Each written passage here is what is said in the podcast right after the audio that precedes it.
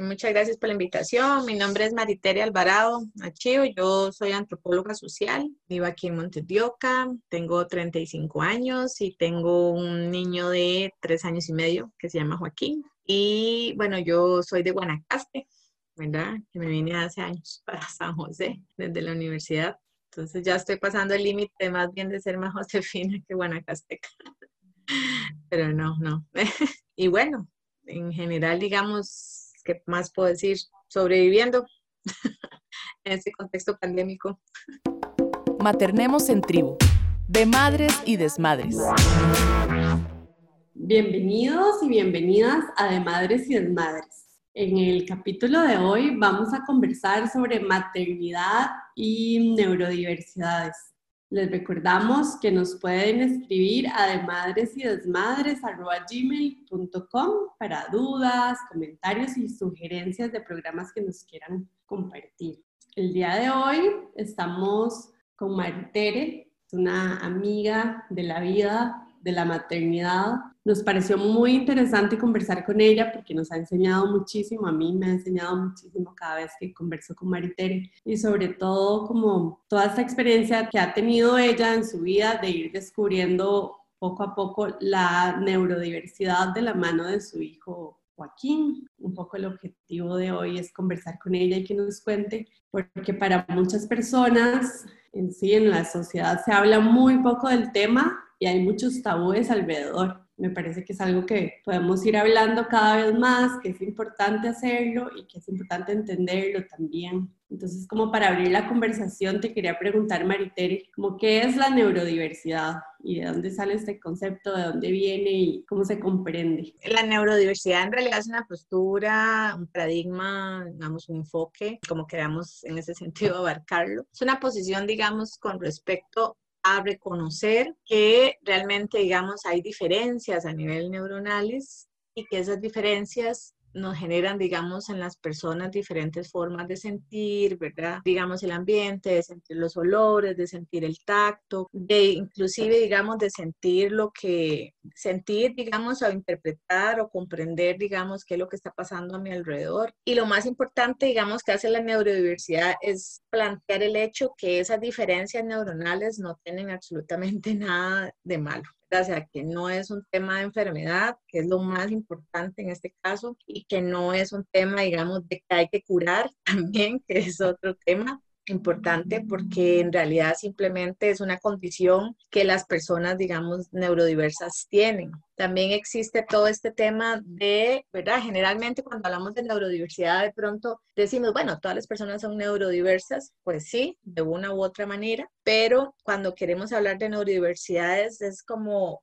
respetar mejor, ¿verdad? Estas situaciones que tienen estas otras personas a las cuales no se les ha reconocido sus derechos o no se les ha visto como personas típicas y que se habla, digamos, de que no son normales. Entonces, más bien la neurodiversidad se utiliza no para decir que todos, ¿verdad? Porque si no eso borra, ¿verdad? Ah. Borra esas diversidades en sí, sino realmente para acompañar desde los derechos humanos y reconocer, digamos, sus sentires, pensares, ¿verdad? Etcétera. En la neurodiversidad, pues se abarcan un montón de cosas. A veces se incluye solamente para el autismo, pero también está, digamos, para las personas con déficit atencional, para personas, digamos, con dislexia, ¿verdad? Con todos este tipo como de situaciones que de pronto empezaron a llamarse y etiquetarse y fueron como, ¿cómo les explico? Como metidos en cajones, ¿verdad? Separados en sí o juntos y que fueron estableciendo como, ah, bueno, es que ustedes son diferentes y van para acá, ¿verdad? Van para allá, etcétera. La neurodiversidad lo que hace es ampliar efectivamente la posición del espectro, que eso es lo que pasa también en el autismo, y abre el debate, ¿verdad? De incluir a estas personas y reconocerlas, ¿verdad? Como iguales y escucharles desde sus sentires, que eso, que eso es un reto muy grande. Muchas gracias, sí. Yo creo que ha venido evolucionando, evolucionando sus conceptos y al menos yo que estoy como empapada del área educativa, como que he sentido que el sistema educativo, al menos cuando yo estaba en la escuela, no sabía cómo qué hacer con estas personas y poco a poco como que se ha ido hablando, se ha ido visibilizando, se ha ido estudiando el cerebro más cada vez y entonces como que hay un poquito más de información. Sin embargo, siento que todavía sigue siendo un tabú y un, ah, y un asunto como que hay que hablarlo más y visibilizar. Sí, es que además, digamos, yo no fue que me encontré de pronto con la neurodiversidad, ¿verdad? Eh, fue investigando, leyendo, ¿verdad? Yendo acá, yendo allá, clasificando, en el sentido de qué información, en este mar de información que hay, ¿verdad? ¿Qué me hacía sentido a mí con respecto al acompañamiento que yo podía generarle a Joaquín,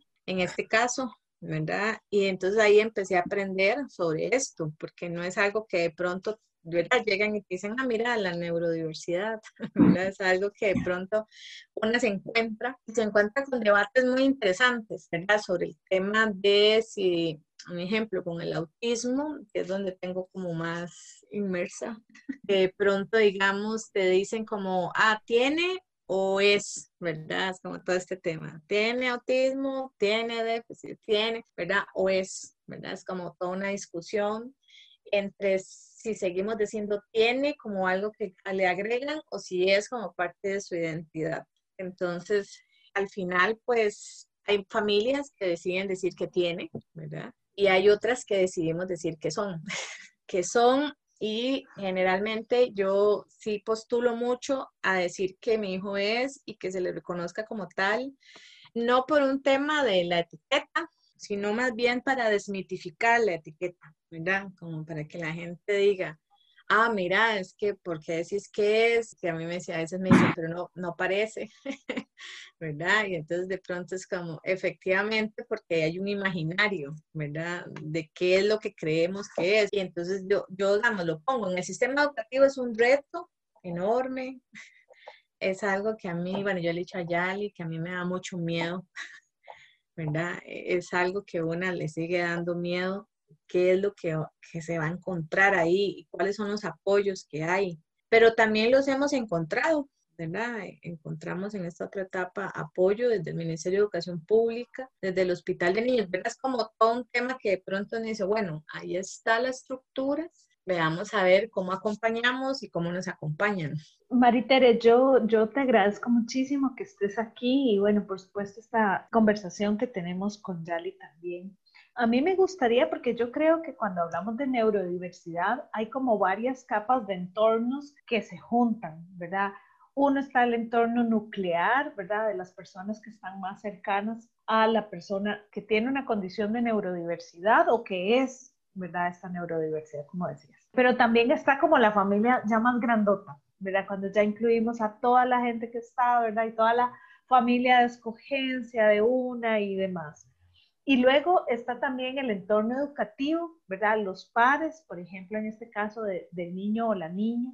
Y luego tenemos a la sociedad como más en general, ¿verdad? O la comunidad ah, de, de, una iglesia, por ejemplo, que una visita. Cómo se van moviendo, ¿verdad? Como si fuera un carro, como la cosa. Cuando uno también está tratando de, por ejemplo, en tu caso, de poner otras narrativas y otras perspectivas a un tema que ha sido muy tabú ¿verdad? A un tema que ha sido silenciado, que ha sido invisible, ¿verdad? Que ha sido tapado y negado en muchas ocasiones, ¿verdad? ¿Cómo va una como moviendo estas grandes masas como de personas? ¿Y en dónde has encontrado la mayor dificultad y en dónde has encontrado que tal vez muy sorpresivamente en los lugares que uno menos piensa se encuentran las cosas más interesantes. Cuando yo recibo, digamos, el diagnóstico médico de Joaquín, fue muy impactante de pronto. Primero parto del hecho de que si a mí per se me impactó, ¿verdad? Porque no sabía nada, porque además había un montón de serie de, cosas,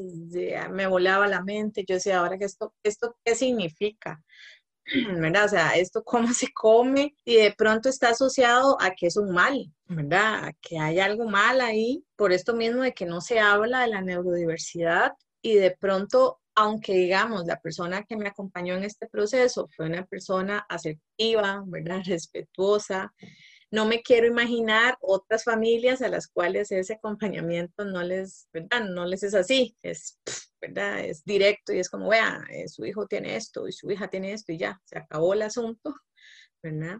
Pero parto de esto porque yo me imagino también a la gente reaccionando igual, ¿verdad? O sea, yo me imagino a la gente sintiendo miedo, sintiendo susto, preguntándose cómo voy a tratar a Joaquín, ¿verdad? Ahora, ¿qué le, qué le digo? ¿Le hablo? ¿No le hablo? ¿Verdad? ¿Le puedo decir esto? ¿No le puedo decir esto? Entonces, ha sido muy interesante. Lo primero que a nosotros nos dijeron fue, ustedes le tienen que contar a su familia, y esto es muy importante al núcleo inmediato. O sea, ustedes tienen que ir y contarles, tienen que ir a explicarles.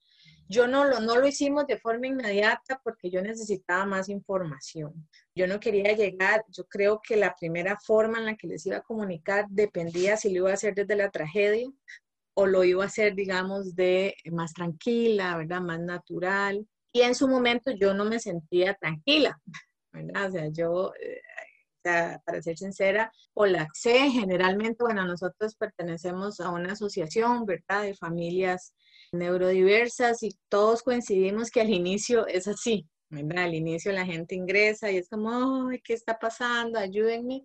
Y lo que hacemos en la asociación es abrazar a la gente porque ya pasamos por ahí, decirles bienvenida a esta aventura, todo va a estar bien, ¿verdad? Llore lo que quiera llorar, ¿verdad? Exprese lo que quiera expresarse. Si está enojada, también, ¿verdad? Todo es válido, ¿no? Todas las emociones son válidas porque todas y todos pasamos por ahí. Entonces, cuando ya empezamos a comprender mejor, eh, nosotros fuimos a charlas, la doctora en neurodesarrollo nos invitó, ¿verdad? A varias charlas. Joaquín tenía un tema de sensibilidad muy fuerte con los zapatos, con, los, con el pie, ¿verdad? Entonces, de pronto fuimos, empezamos a buscar terapia, que es un privilegio, ¿verdad? No todo mundo podría tener esa opción de forma inmediata, eso lo reconocemos. Y ahí también nos acompañaron muchísimo, ¿verdad? En qué sí, qué no, ¿verdad? ¿Qué pasa? Y fuimos muy cuidadosos en buscarle, buscar ese tipo de acompañamientos que no fueran invasivos, que no fueran, ¿verdad? Violatorios, que no fuera como, ay, si ese chiquito está mal, hay que cambiarlo, ¿verdad? Ese chiquito entra en crisis, hay que cambiarlo. ¿Qué, hay? es muy lamentable. Hay, ¿verdad? O sea, eh, a veces cuando estamos en esta asociación, bueno, en este grupo, mamás entran y dicen, es que el doctor me dijo, ¿verdad? Eh, la terapeuta me dijo que yo tenía que hacer esto, y entonces uno dice, wow, qué fuerte, o el proceso en el que fui, me dijeron, no, lo tienen que dejar aquí sentado aunque llore, ¿verdad? O sea, una cosa muy violenta y que de pronto, obviamente, ellas sentían que no estaba bien, como todas las mamás que sentimos cosas, ¿verdad?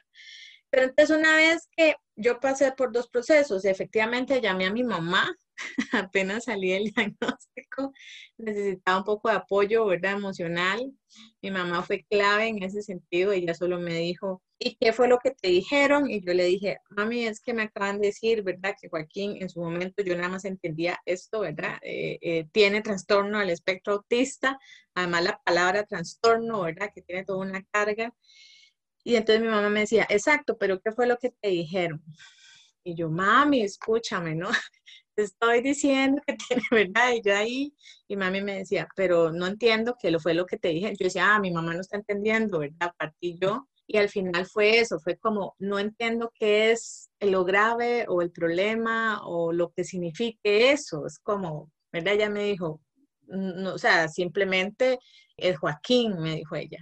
O sea, ella me dijo, es Joaquín. Y yo le dije, entonces yo me puse a llorar, ¿verdad? Cuando ella me dice esto, que fue, es muy importante porque es el primer recibimiento, ¿verdad? En la que una se abre y mami logra, digamos, en ese sentido ser empática. No recibí la misma empatía en otros espacios familiares y eso, fueron, y eso fue muy doloroso, ¿verdad? Por dicha tuve realmente el privilegio de que mi mamá, a la primera que le dije, sí me contuvo, digamos, sí me abrazó, ¿verdad? Sí me dijo, no pasa nada aquí, yo no veo que pase nada raro, ¿verdad? Punto. Pero cuando yo empiezo a, decirle a otras personas en mi casa, en la casa, digamos, de, de Roger, del papá de Joaquín, la cosa empieza a ponerse, ¿verdad? Se pone intensa, la cosa se empieza a poner intensa. Primero hay una reacción de negación completa, ¿verdad? Es como, ah, ah, eso no es nada, que es muy diferente al nada de mi mamá, ¿verdad? O sea, el de mi mamá es un tema eh, de empatía, ¿no? Pero el otro es un tema de, ah, eso es pura payasada, ¿verdad? Esos, esos son cosas que se inventan ahora, todos los chiquitos son unos malcriados, ¿verdad? Empezamos a hablar de, de, ah, aquí lo que hace falta es que ustedes chinean demasiado ese huila, ¿verdad? Y que pronto, que ya per se anteriormente había todo un enfrentamiento con respecto a la crianza que nosotros le estábamos dando ya a Joaquín, ¿verdad?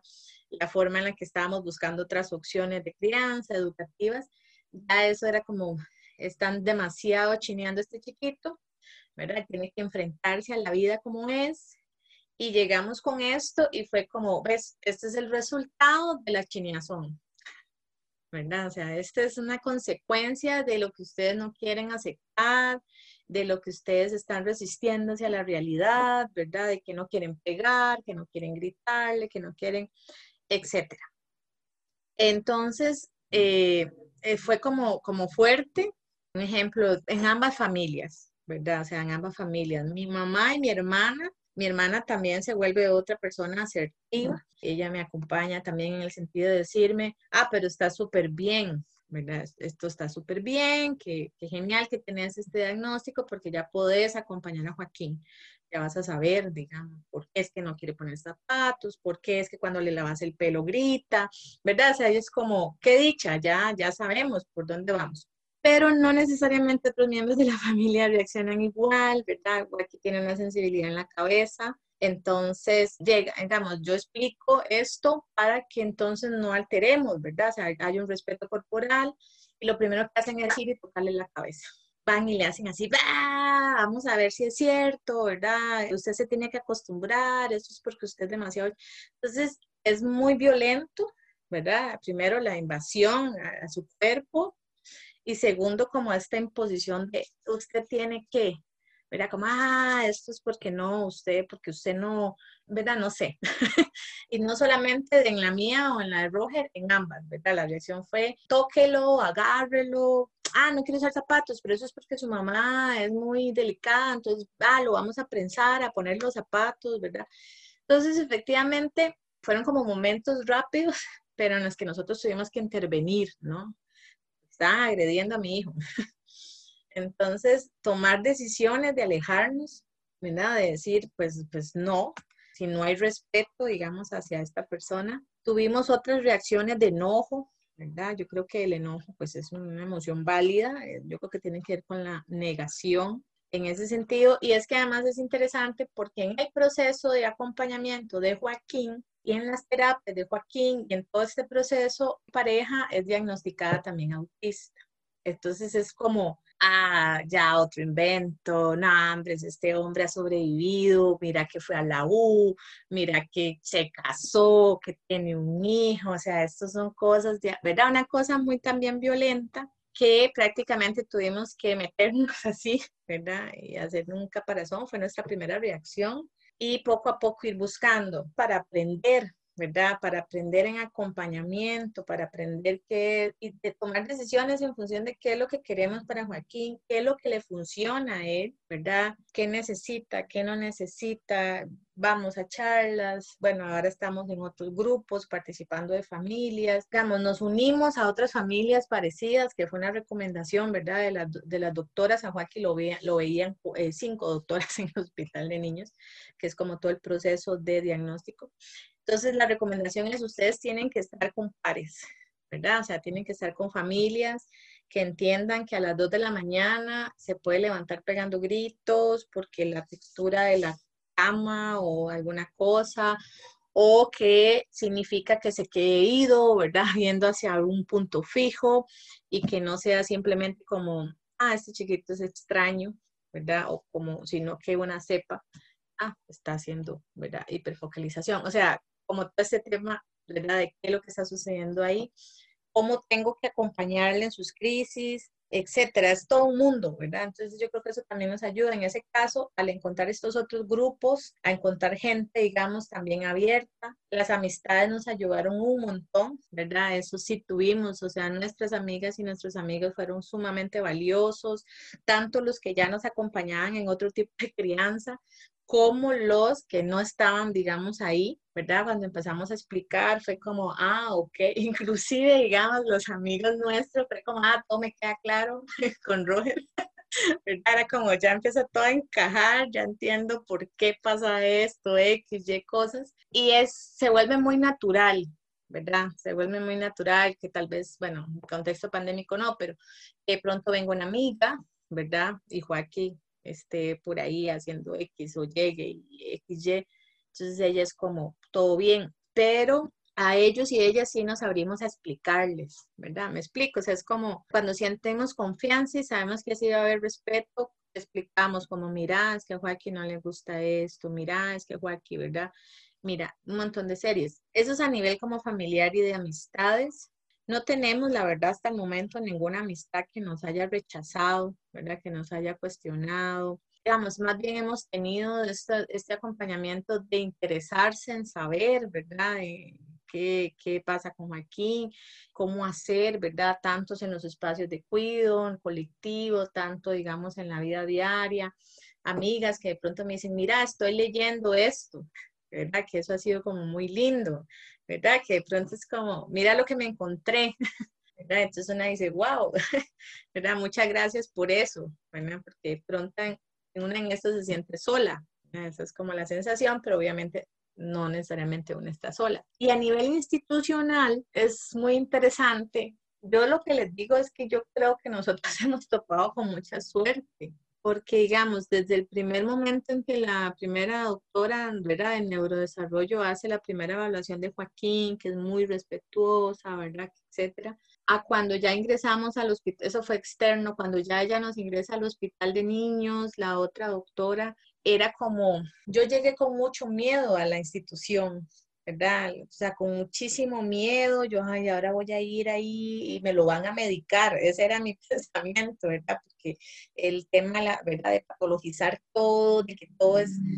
Y, y me encontré un equipo actualizado, sensible, un equipo muy interesante en el sentido de que pues, sí, siguen siendo doctoras, ¿verdad? Eso no lo vamos a, a negar, pero un ejemplo, yo llegaba y, y, y, bueno, es que es muy interesante. Yo entro a la puerta del Hospital de Neurodesarrollo y usted es como toparse a miles de Joaquines, ¿verdad? En el lugar. Entonces gritan por allá, gritan por allá, el otro está dando vueltas en círculo, ¿verdad? El otro está no sé qué, el otro está pegado en la pared. O sea, y uno empieza a decir, ah, mira, o sea, es que mi hijo no es una persona rara, ¿verdad? Y todos estos chiquitos que están aquí y chiquitas son parte, ¿no? Son pares iguales. Entonces, y es muy, es muy chiva porque uno se sienta ahí en ese caos y no se siente mal, como cuando yo me pueda sentar en el mall y Joaquín está haciendo X, Y cosas y la gente te vuelve a ver. Ahí nadie te vuelve a ver porque todas estamos iguales.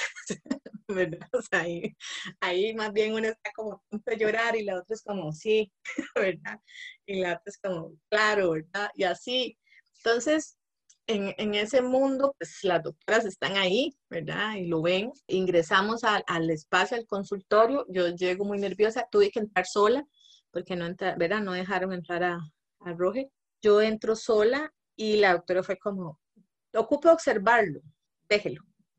Ocupo que lo deje no le diga nada, déjelo ser. Yo necesito que lo deje ser, ¿ok? Y yo le decía, ¿estás segura? ¿Estás segura que, yo puedo soltar aquí a, a, mi hijo? Porque yo veo muchas cosas en este lugar. y ella me decía, sí, sí, sí, me dice, suéltelo, ¿ok? ella me dijo, esto es lo primero que hay que trabajar, ¿verdad? Como mamá, suéltelo. Me dice, esto es simbólico, suéltelo. ¿Ok? No va a pasar nada. Me dice, no le va a pasar nada. Y yo, ok. Y fue simbólico, me explico, y fue importante, muy importante. O sea, en el momento en el que ella me dice eso, yo digo, es cierto, no le va a pasar nada, ¿verdad? Él tiene una capacidad, él tiene muchas cosas y le hizo un desastre, pero ella tiene su consultorio para eso, ¿verdad? Tiene cajas y tiene un montón de cosas y tiene gradas, ¿verdad? Es como un play, es muy bonito porque ocupan ver hipersensibilidades, hipersensibilidad, o sea, ella necesitaba ver, ¿verdad? Y Joaquín, pues ella empieza a decirme, bueno, aquí, allá, etcétera. Y todo bien, digamos, tuve otra experiencia con la otro lado, que Joaquín no, no usaba ropa, ¿verdad? Entonces yo siempre lo tenía que andar como abrigado. y ese día no quiso ponerse el pantalón. Y yo dije, qué vergüenza, ¿verdad? Entonces yo entro y todo el tema, ¿no? El, del cuerpo desnudo de los niños, ¿no? Entonces ella como muy tranquila, es como estoy acostumbrada, ¿verdad? O sea, esto es parte de, de acá, no se vaya, que ese cerca, ¿verdad? Por todo el tema de seguridad. Eh, y fue que se orinó, porque era, no hablaba, ¿verdad? No podía decir las cosas y, y solo empezó a gritar y a gritar y ella me decía, ¿qué es lo que quiere? Y yo le dije, no tengo la menor idea. yo no sé, y eso es muy frustrante, ¿verdad? Yo no sé qué quiere. Y se orinó, ¿verdad? Y yo era como que yo me sentí muy apenada. Y ella solo dijo, bueno, eh, tápelo para llamar a que limpien, ¿verdad? Y ya, y me dice, no pasa nada, que todo el mundo orina. ¿verdad? Entonces le dice, Joaquín, ¿te sentís bien? Y Joaquín ya se calmó y hace ella, claro, es que había, o sea, te estabas orinando, cualquiera grita si te estás orinando. Entonces, sí recibí eso, me explico, institucionalmente. Ya lo último, sí, en un momento cuando estaba un poco aquí pegando contra las paredes, en la cuarta cita, sí la doctora me dijo, bueno, tenés un niño aquí inquieto, vos me decís cuál es el nivel de tolerancia que tenés ante esto. Entonces yo le dije que se, o sea, a qué se refería y me dijo, bueno, hay mamás que me piden que por favor los medique para que se calmen, que ellas no pueden, o sea, ya para ellas es mucho. Yo no sé, digamos, yo le pregunto a usted y nosotros ya habíamos decidido que no queríamos medicalizar a, Joaquín, ¿verdad? Siempre y cuando no hubiera una necesidad, ¿verdad? Mayor, ¿verdad? Que respondiera.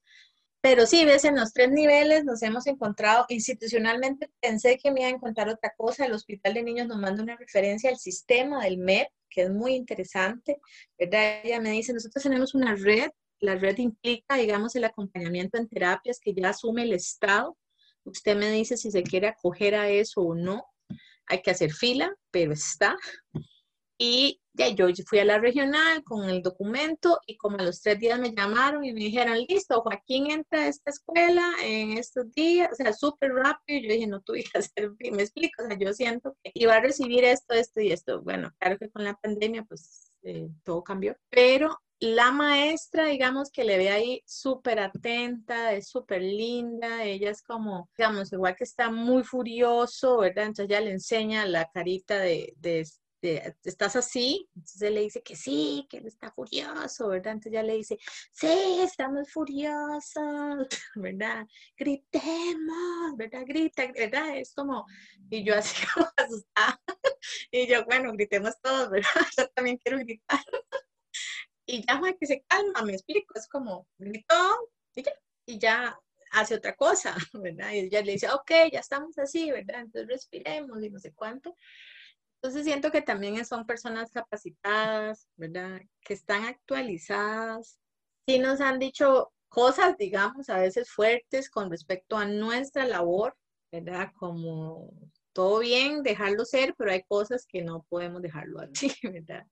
Hay que hacer esto, esto y esto. Y ahí vamos, especialmente con la terapia ocupacional, ¿verdad? Que hay que seguirla en casa, que hay que regularlo. Entonces de pronto nosotros que hay que ponerlo en una rueda, que hay que prensarlo cuando él está, pero vamos viendo los resultados, Bueno, en realidad ya le dieron de alta de terapia ocupacional. Que es la terapia sensorial, ya Joaquín usa zapatos, ya usa media, ya usa calzoncillo. Esas cosas que pronto son muy básicas para otra gente, pero para nosotros son muy importantes. Ya habla, ¿verdad? Ya me dice, no quiero, si quiero, quítese de aquí. Que para mí es tan valioso que me quite y que me lo diga, ¿verdad? Otra persona diría, ay, este chiquito, yo no, qué bien, porque, ¿verdad? Ya me dicen, no quiero que estés aquí, etcétera. También le dieron de alta en terapia de lenguaje, ¿verdad? Es como, ok, ok, muy bien. Eh, estas terapias sirvieron simplemente como para acompañar un poco, pero Joaquín, eh, la vez pasada me dijeron, Joaquín está listo para conquistar el mundo. ¿Verdad? Eh, llévalo a conquistar el mundo. Entonces también esas cosas son bonitas, ¿verdad? No significa que no tenga crisis. y que yo no me canse, ¿verdad? Y que yo de pronto diga, no puedo más, tenemos tres días con este madre pegando gritos. o sea, y no sé qué lo está detonando, no sé, ¿verdad? Y hacemos y hacemos y hacemos y es como, y yo a veces le digo a Joaquín, Joaquín, no, yo ya no puedo más, o sea, yo lo lamento, estoy intentándolo, pero no puedo. Vos decime, o sea, yo necesito que me digas qué necesitas, ¿verdad? En este caso. Y eh, ahí hemos ido, yo creo que somos un gran equipo, porque también le pedimos a Joaquín, me explico, o sea, nosotros le pedimos a Joaquín, Joaquín, ¿qué es lo que está sucediendo ahorita? Yo no lo sé. Y yo sé que te cuesta, entonces tenemos pictogramas e imágenes, ¿verdad? Entonces yo le digo, ¿qué de esto está sucediendo ahorita?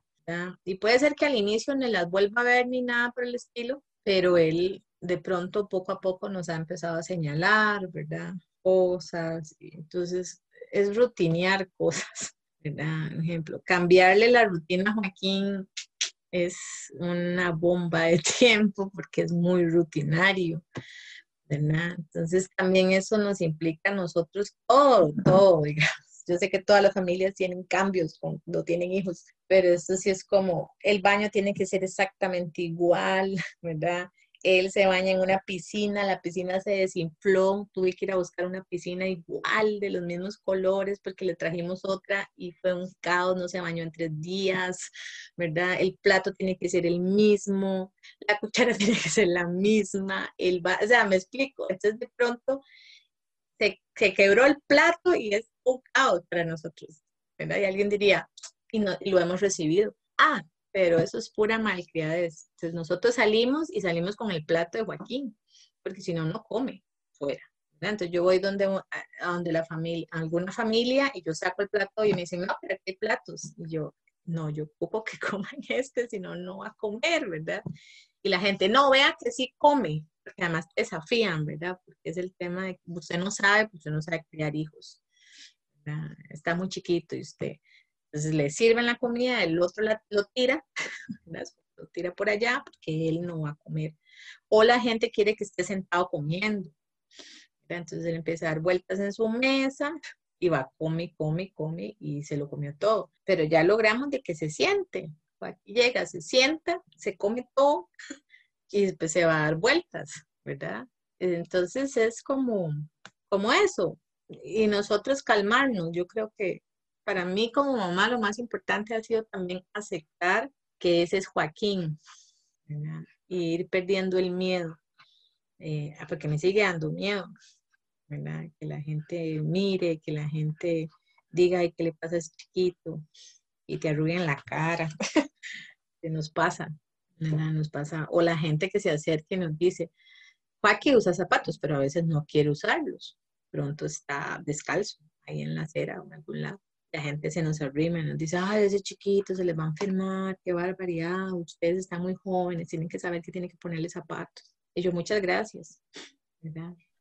Chao. Entonces sí, son muchas cosas, ¿ves? O sea, en todas las capas que mencionas. Maritere, yo, yo quisiera agradecerte por compartirnos esta experiencia, ¿verdad? Tan generosa, porque yo creo que cuando uno escucha atentamente puede acercarse yo creo que las diversidades son tan tabú porque, porque una las mete, ¿verdad? Una sociedad las mete debajo del sillón y está allá en la esquina en donde está la arañita y la pelucita que nadie quiere ver, ¿verdad? Y, y hay, que, hay que sentirlas cercanas, hay que sentir las partes nuestras para que realmente una pueda ir haciendo conexiones. Así que yo mm, te agradezco muchísimo porque además sé que va a ser muy valiosa para las personas que la escuchen y nos podemos identificar, podemos ver ahí, aunque no estemos pasando posiblemente la, la misma situación, que es muy importante lo que decís, bueno, acompañarnos de pares, de gente que esté pasando las situaciones iguales o parecidas pero también para todas las demás personas que no estamos ahí, podemos sensibilizarnos, ¿verdad? Podemos atender y decir, bueno, aunque no, yo no puedo hacer nada, por lo menos no voy a decir nada, ¿verdad? Por lo menos no voy a ser inoportuna en decir, ¿verdad? Cualquier cosa.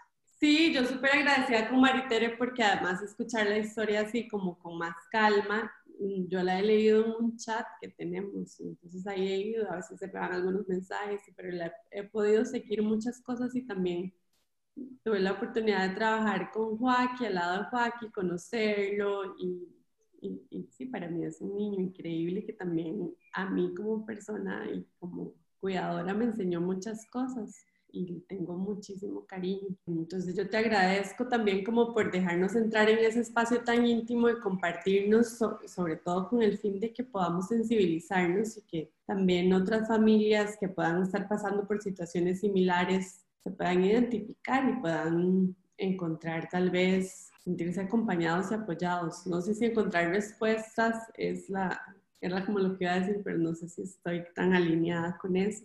Porque yo como, como mamá imagino que una de las situaciones, uno de los retos es como prepararse para tener un hijo y es algo que nos enseña mucho la maternidad, pero podemos idealizar la maternidad, bueno, nos enseñan a mega idealizarla y también cuando estamos como en ese momento como que imaginamos ciertas cosas para nuestro hijo, para nuestra hija y mm, a veces como que se nos olvida o no tenemos tan presente que son las personas que son y por más que nosotros imaginemos, pensemos, soñemos qué van a hacer o cómo queremos que sean o qué queremos que hagan también, son lo que son. Y eso es una lección muy grande que nos da la maternidad. Y entonces a nosotras como mamás nos toca acompañarles, darles todo nuestro amor y todo lo mejor de nosotras y lo más lindo también es como llegar a,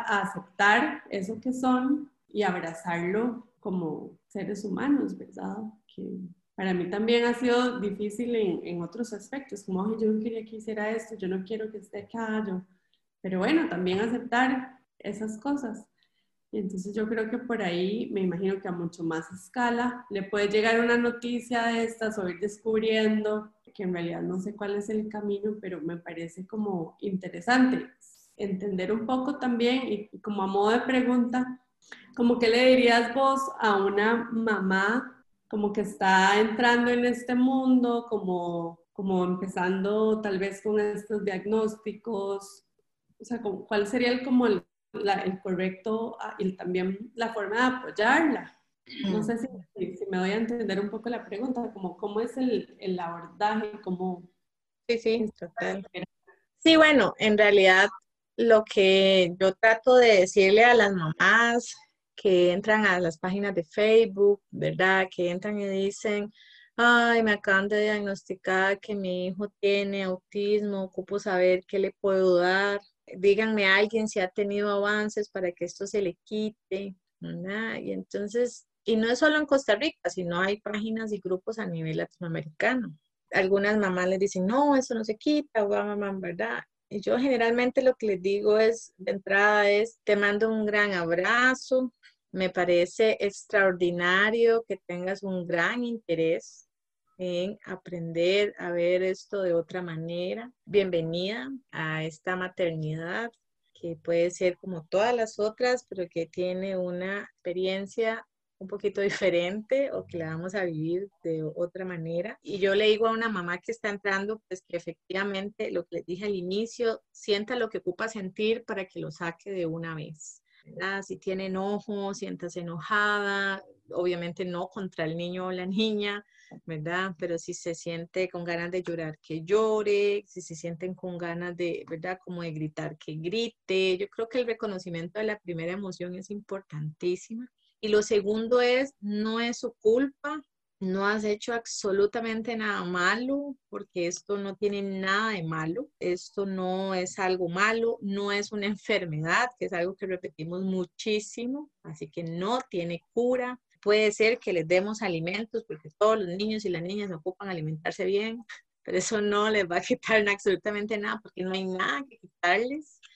Yo le digo que después de que grite o sienta su emoción, respire hondo, que vuelva a ver a su niña, a su niño y diga, ok, ¿verdad? Aquí vamos, estos somos, y que efectivamente aprenda, digamos, a descubrir el camino junto con ella y él, porque no hay de otra. O sea, no son los doctores, no, ¿verdad? Doctoras, no son los pedagogos, no son los terapeutas, no son las maestras. No soy yo, no es el papá, no, no somos nosotros, ¿verdad? O sea, yo he aprendido y yo les digo a las mamás, tienes que observarlo, observarla. Ella te va a decir, ¿verdad? Él te va a decir quién es y qué necesita. Y cuando detectes que alguien te lo quiere cambiar, huye de ahí. O sea, adiós. Es como, esa es tu principal labor, ¿verdad? Tu principal labor no es cambiarlo, es detectar cuando te dicen, haga todo esto para que el chiquito deje de hacer esto. Y es como, no, chao. Eh, una cosa es que usted me quiera ayudar para que la sensibilidad, ¿verdad?, del cuerpo no le genere una crisis que está bien, digamos, y otra es que me diga que le fuerce, ¿verdad? que sea obligatorio.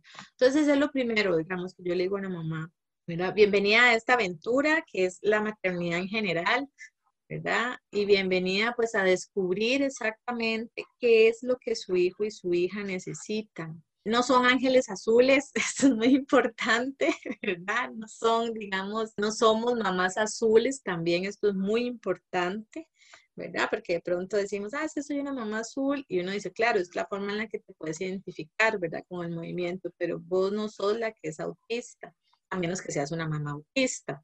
¿Verdad? Y eso es importante separarlo. Una no es la que es autista, es el hijo, ¿verdad? O la hija efectivamente el mundo neurotípico también tiene que, generar esta convivencia con el mundo neurodiverso, que no es sencilla.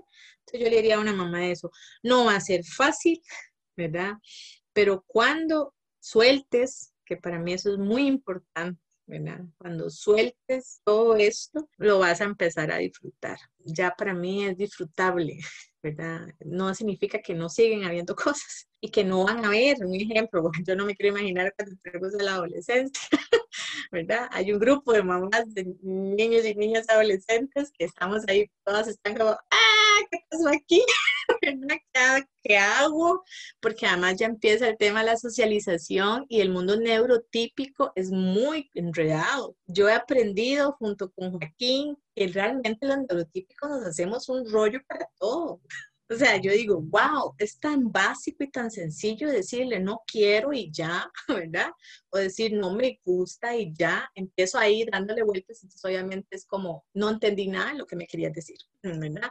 Inclusive hablando de la, estamos trabajando en sexualidad con personas autistas, imagínate, entonces es como, ¿cómo acompaña a los chicos de 10, 11 y 12 años en que me gusta, pero resulta ser que le digo que me gusta y la chica o el chico, ah. No me dice, no, no me gustas, ¿verdad? Eh, simplemente es como, entonces yo no sé qué va a pasar cuando lleguemos allá, ¿verdad? Eh, porque es otra etapa, como todas, digamos, pero ahí el acompañamiento también es ese, es un ejemplo. Yo lo que es aprender, porque yo lo que más he aprendido no es de la neurodiversidad, sino es del mundo neurotípico que nunca aprendí verlo de otra manera, ¿verdad? Y de mirarlo y decir, claro, no es que yo estoy con una sensibilidad sensorial auditiva, es que este mundo es muy bullicioso, hay demasiada contaminación sónica.